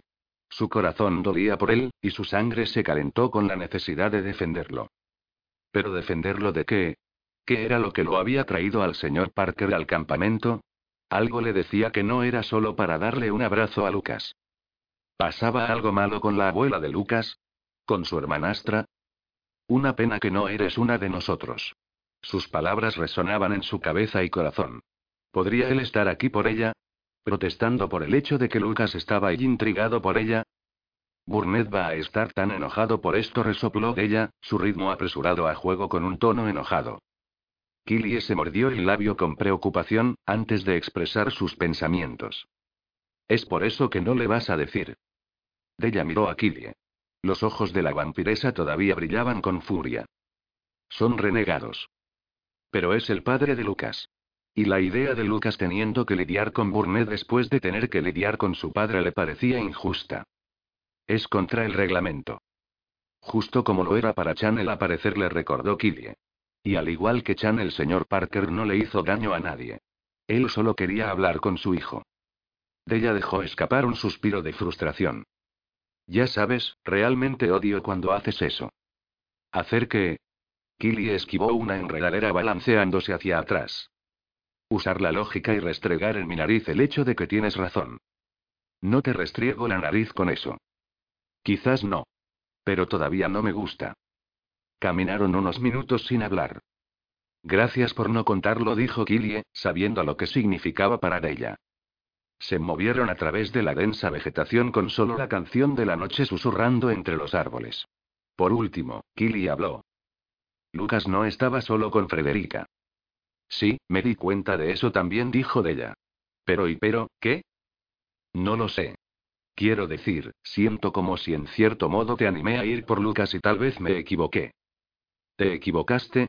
Killy agarró a ella por el brazo. ¿Quieres decir que te equivocaste al presionarme o de que yo fuera tras Lucas? Della frunció el ceño. Ambos. ¿Por qué dices eso? Preguntó Killie, herida de que ella hiciera tal declaración y especialmente cuando su corazón ya estaba muy confundido. No es que no me guste Lucas, lo hace. Pero él es un hombre lobo, y tú, obviamente, no. Admito que pensé que lo eras antes. Pero esta noche, cuando estábamos rodeados de lobos, solo podía decir que no eres como ellos. Y después de lo que te dijo su abuela y ahora después de lo que su padre te dijo, creo que su familia y su manada van a interponerse en su camino. Me dijo que no le importa lo que dicen. Y le creía. Lo hacía. La tristeza llenó los ojos de Della y Killie sintió la emoción resonando en su interior. Della exhaló. Eso es lo que le dijo, también. Y mira lo que pasó con nosotros. No es lo mismo. Mientras Killie esperaba en el porche que Lucas se presentara, contempló lo que Della había dicho y pensó sobre su día en el infierno. Había hablado con su madre, que necesitaba garantías de que Killy estaba bien. Había hablado con Holiday, que necesitaba lo mismo. Entonces, su teléfono sonó de nuevo. Drake, en esta ocasión, queriendo lo mismo. Ey, solo quería hacer el chequeo, dijo él. Era gracioso, en realidad, lo bien que lo conocía. Sabía lo que sentía sin que él tuviera que decirlo y es por eso que sabía por qué llamaba. Era evidente que había sentido algunas de sus emociones anteriores. Estoy bien. Si tienes que hablar o algo, estoy aquí. Sonaba tan anhelante, sintió que su corazón se hacía más fuerte. Lo sé, respondió ella. Y te lo agradezco. ¿Averiguaste el problema del fantasma? Todavía no admitió Killie. Su voz haciendo eco de la frustración que sentía. ¿Hablaste con Holiday al respecto? preguntó él sonando genuinamente interesado. Un poco dijo. Pero yo no estaba y solo rozaba la superficie. Oh mierda. ¿Qué? Eso es quien es, ¿no? Ese es el rostro que el fantasma ha robado. Es Olidai. Killie cerró los ojos. Sí, pero por favor no digas nada. Estoy tratando de solucionarlo antes de decírselo a Olidai. ¿Ella está en peligro? ¿Esto significa y cualquier cosa? Indirectamente le pregunté a Olidai, y me dijo que era poco probable. Pero y pero, ¿qué? Da miedo, admitió Killie. Verla como un fantasma cuando no está muerta. Demonios sí, da miedo. Y tú no deberías tener que averiguarlo por ti misma. Estoy aquí para ti. No sé cómo ayudar a resolver esto, pero sea lo que sea, lo voy a hacer. Gracias. Ella apoyó la espalda contra la pared de la cabaña, y en ese mismo momento fue golpeada por una oleada de frío. Frío muerto. Y no espero nada a cambio, dijo. Acepto que solo somos amigos. Gracias. El espíritu, idéntico a Olidai, se inclinó hacia ella, mirando hacia abajo con un ceño fruncido en su rostro. Tengo que irme. ¿Pasa algo? Preguntó, y ella no podía dejar de preguntarse si él podía sentirlo. Solo y tengo compañía. Lucas. Su tono expresaba exactamente lo que sentía por el hombre lobo. No, el fantasma. Oh. Entonces, voy a dejarte ir. Pero Killy sí. Ella se paró porque no le gustaba tener el espíritu mirándola fijamente. Estoy aquí si me necesitas. Él sonaba tan genuino. Lo sé, dijo ella, sintiendo las palabras vibrando en su pecho. Colgó y se encontró con la mirada verde de la mujer. Creo que deberías elegirlo, dijo el espíritu. ¿Qué dices? Entre él y el hombre lobo. Me gusta él. Es un fae. Killie se tragó la frustración. Creo que será mejor que yo decida eso. Solo un pequeño consejo, dijo el espíritu. Killie la estudió. ¿Descubriste algo? En realidad no, pero me acuerdo de algunas cosas. ¿Qué tipo de cosas? Cosas que asustan. ¿Me puedes contar sobre eso? El espíritu estudió a Killie con la misma mirada preocupada de Oridai. No creo que necesites escucharlo. Tú eres y joven. Killie puso los ojos en blanco. Has venido aquí para que te ayude. No puedo ayudarte si no me cuentas las cosas. Ella parpadeó. No sé si eso es cierto.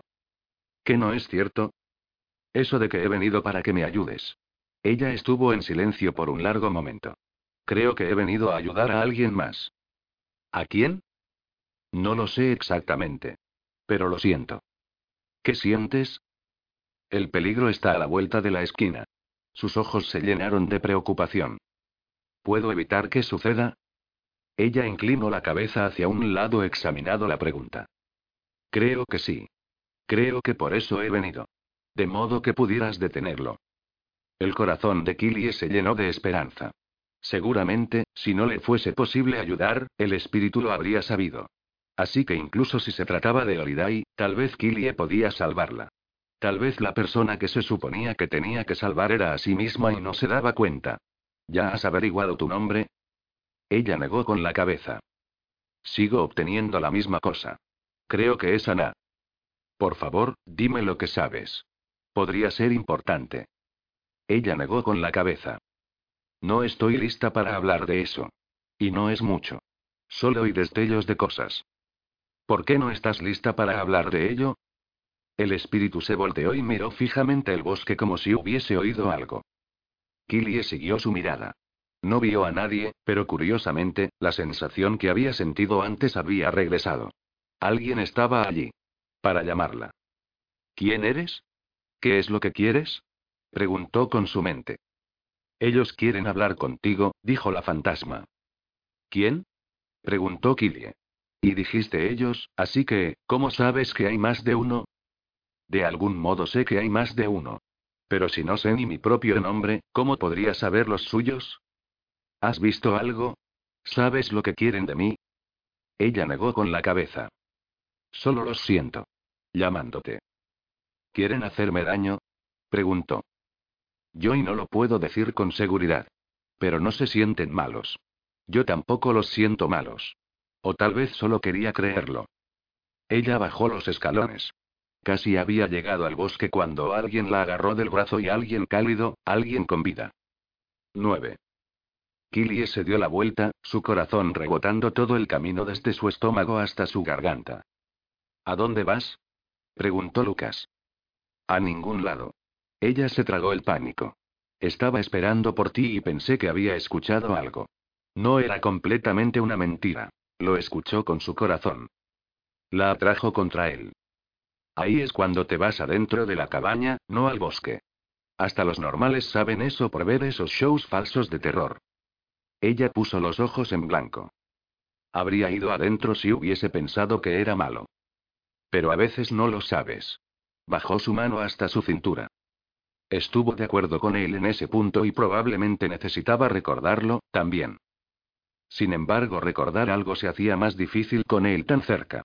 Tan cerca que podía sentirlo respirar. El suave toque de su palma calentó su piel debajo de la ropa. La ternura y el calor crearon un rastro de una hormigueante sensación. Bajó su cabeza y la miró a los ojos. ¿Tienes alguna idea de cómo me sentiría si algo te pasara?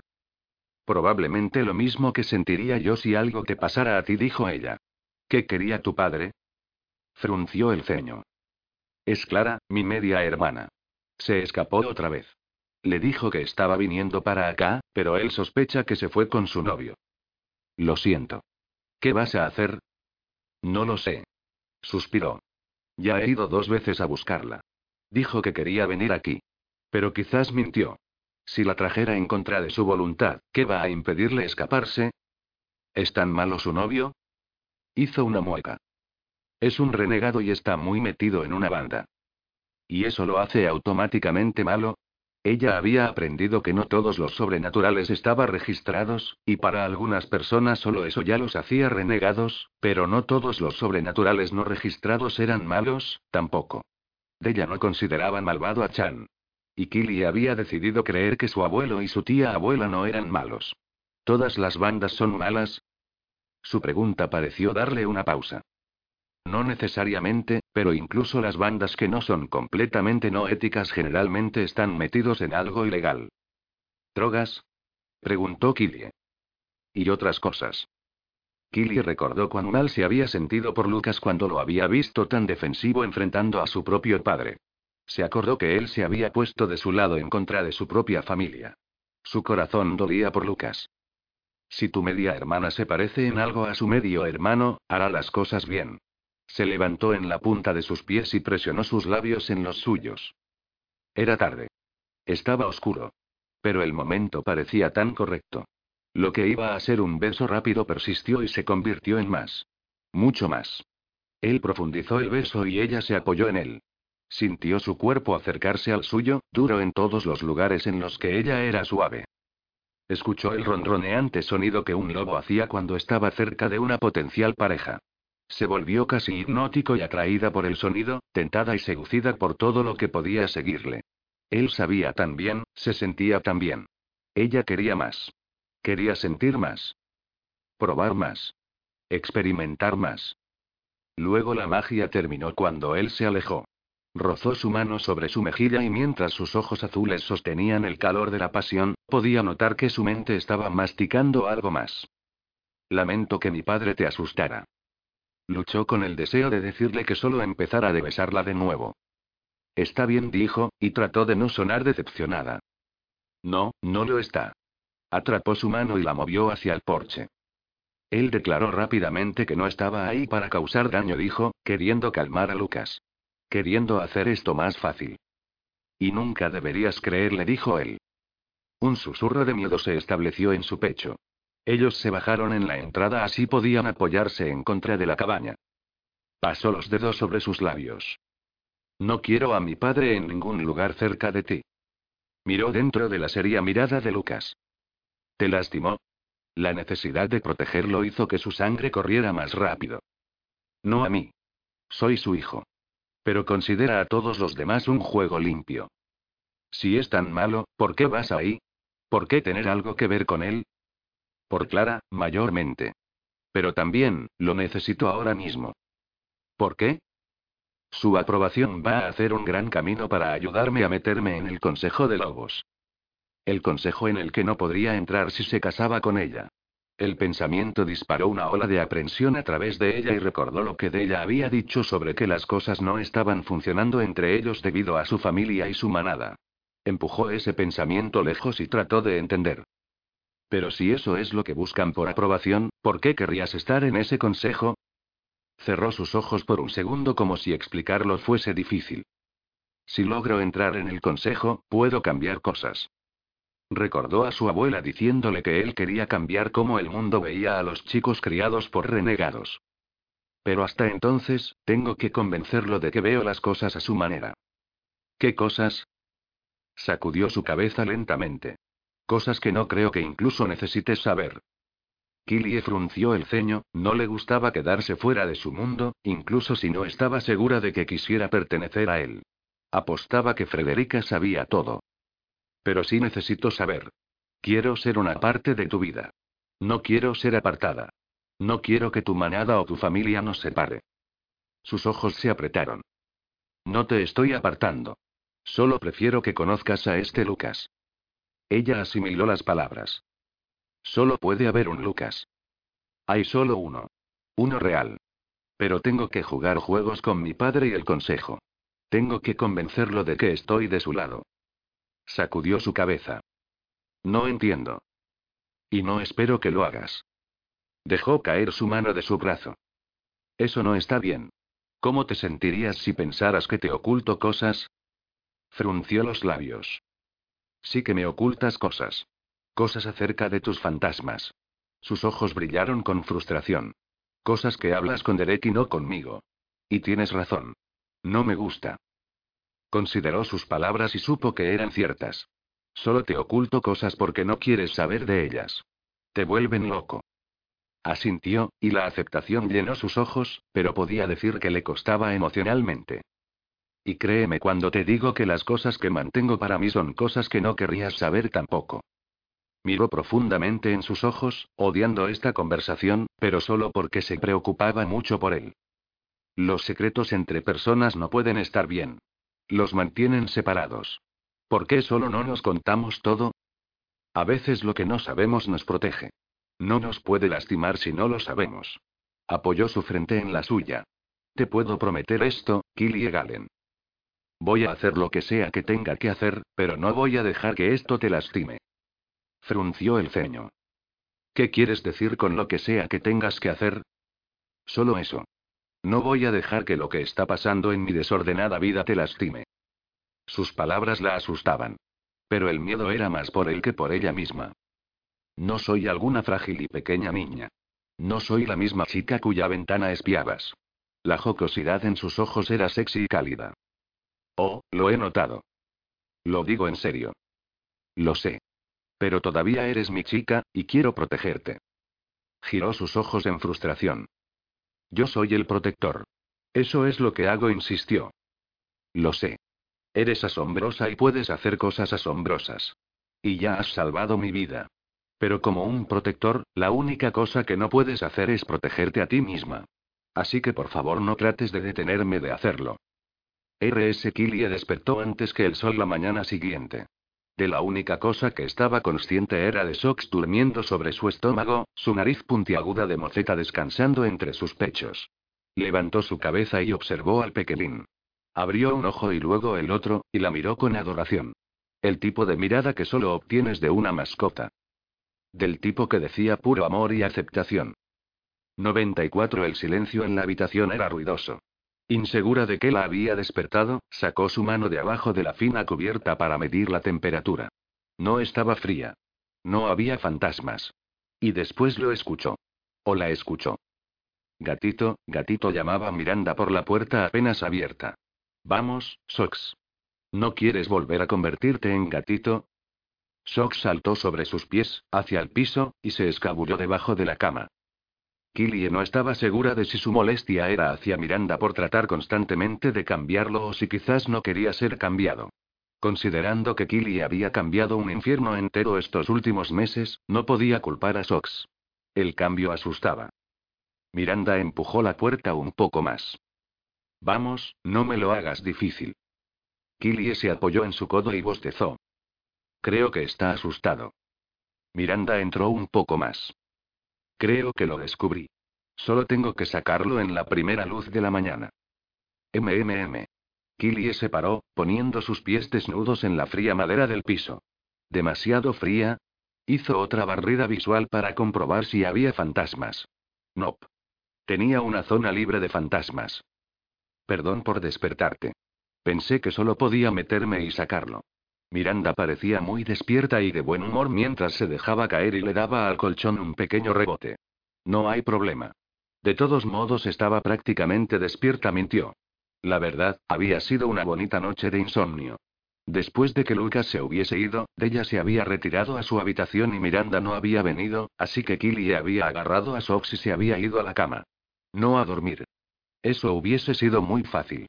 Había dado vueltas por horas, equilibrando sus problemas como bolas, y no resolviendo realmente ninguno. Sin embargo, tenía que admitir, se había acostumbrado a pensar en ella misma como un camaleón. Y estaba emocionada de que estaba un día más cerca del jueves, cuando su abuelo real la iba a ir a visitar. O al menos oraba porque él fuese a visitarla. Recordando su dificultad de conciliar el sueño, recordó que la última vez que se había fijado en la hora, cerca de las 3 a.m., Miranda todavía no había vuelto. Así que, ¿me vas a poner al corriente? preguntó. ¿Ponerte al corriente en qué? La sonrisa de Miranda se apretó con picardía. Killy estudió a su amiga más detenidamente. Estaba usando la misma ropa que había usado en su cita la noche anterior. La había despertado para tratar de transformar a Sox en un gatito, o necesitaba hablar con alguien. No que a le importara. Ella había despertado a Bella y a Miranda muchas noches, mayormente con sueños o con esas visiones aterradoras, pero si solo necesitara hablar, sabía que estarían ahí para ella. ¿A qué hora llegaste a casa, jovencita? preguntó con voz burlancia. Temprano. Lo juro. Miranda rió. Temprano esta mañana. Detalles. Quiero detalles. Se frotó las manos, imitando a Miranda. No te pongas muy emocionada, dijo. Luego suspiró. No hicimos, ya sabes. Pero hicimos, bueno, ya sabes. Dejó que el enigma girara en su mente aturdida por el sueño y sacudió su cabeza. Creo que entendí el primer ya sabes, pero estoy perdida en el segundo ya sabes. Todavía sintiendo el frío en la parte inferior de sus pies, levantó sus piernas sobre el colchón. La oscuridad de la habitación parecía aligerada solo por la presencia de Miranda. 96 nos besamos mucho. La sonrisa de Miranda creció, y después tenía esa sensible y perdidamente enamorada mirada en el rostro. Nos dormimos en brazos del otro al lado del agujero de natación. Me sostuvo toda la noche, y creo que estoy enamorada de verdad. Es como si perteneciera ahí. En sus brazos. Killy recordó las veces en las que se había dormido en los brazos de Lucas. Asombroso no empezaba a describirlo. Pero se había despertado sabiendo realmente que él era el indicado. No podía recordar haberse sentido de esa manera. Luego, recordando que este era el momento de Miranda, empujó su autoindulgencia lejos. Bueno, estoy feliz por ti. Y lo estaba. Aunque tenía un poco de envidia, también. Sé que tú lo estás. Su sonrisa se apagó. No creo que de ella se vaya a sentir de la misma manera. Por supuesto que lo hará, dijo. Solo tiene un momento difícil demostrándolo. ¿Recuerdas cómo seguía alentándote para que te arreglaras con Perry cuando estabas enojada con él? Supongo, dijo, no sonando convencida. Quiero decir, siento como si no pudiera decir nada sobre Perry cerca de ella. Entiendo que está lastimada por lo de Lee y no quiero hacerla sentir mal, pero también quiero ser capaz de contarle lo que está pasando en mi vida. Y justo ahora todo lo que está pasando en mi vida es sobre Perry. En serio, no quiero caminar sobre cáscaras de huevo cerca de ella. Y creo que te estás preocupando demasiado. Créeme, en un día o dos las cosas volverán a la normalidad y ustedes van a amenazar con desgarrarse sus extremidades por una razón que no tendrá nada que ver con Perry. Miranda exhaló. Lo haces sonar como si discutiéramos todo el tiempo. No todo el tiempo, dijo Killie. Solo la mayor parte del tiempo. Se encogió de hombros. De todos modos, ¿crees que me puedes ayudar a agarrar a Sox así puedo ver si obtuve el hechizo bien? Perry me escuchó practicar por una hora. Quiero arreglar esto. Frunció el ceño. Me siento como una metedura de pata. No lo eres. Killie miró al piso. Ven, Sox. Ven aquí, bebé. Miranda se tiró sobre el colchón. Me siento como una, especialmente cuando mis hermanas Wiccan se burlan con eso. Apesto siendo bruja. ¿Se burlan por lo de Sox? Preguntó Killie. Sí, no es que las culpe. Lo arruiné. Que se jodan, dijo.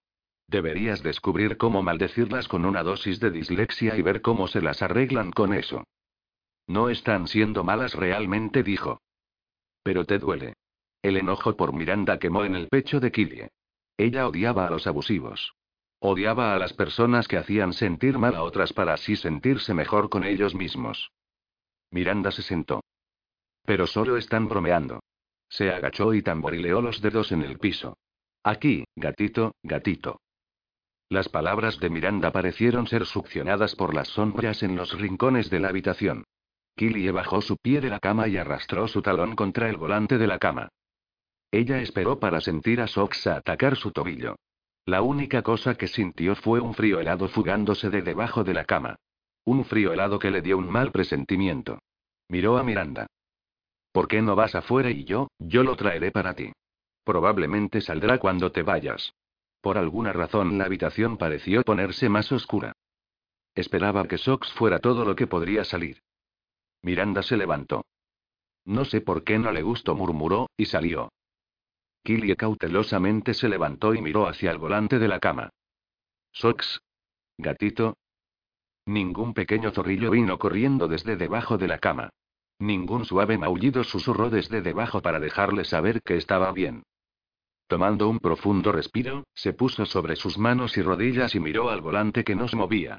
Luchó con la tentación de respirar hacia ello.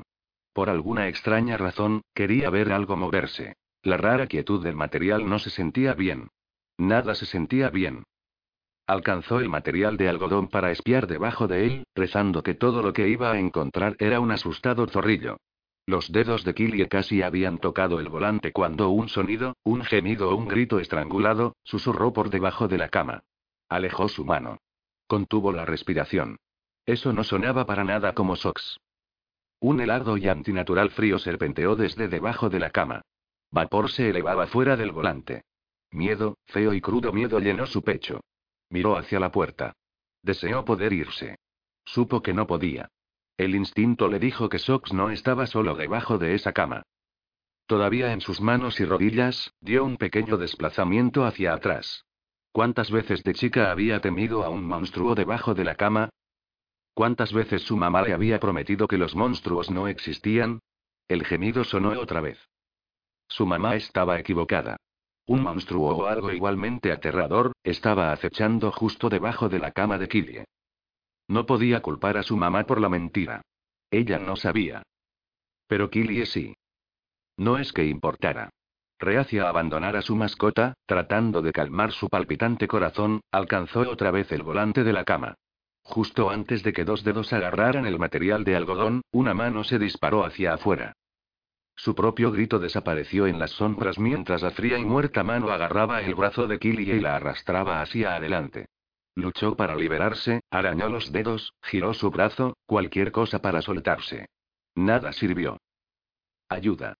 Gritó, pero nadie respondió. El apretón alrededor de su muñeca se apretó, arrastrándola más cerca. La última cosa que vio fue el volante de la cama deslizándose sobre su cara mientras se metía en el oscuro olvido. Su último pensamiento antes de que su mente se entumeciera fue que finalmente iba a conocer al monstruo que vivía debajo de su cama.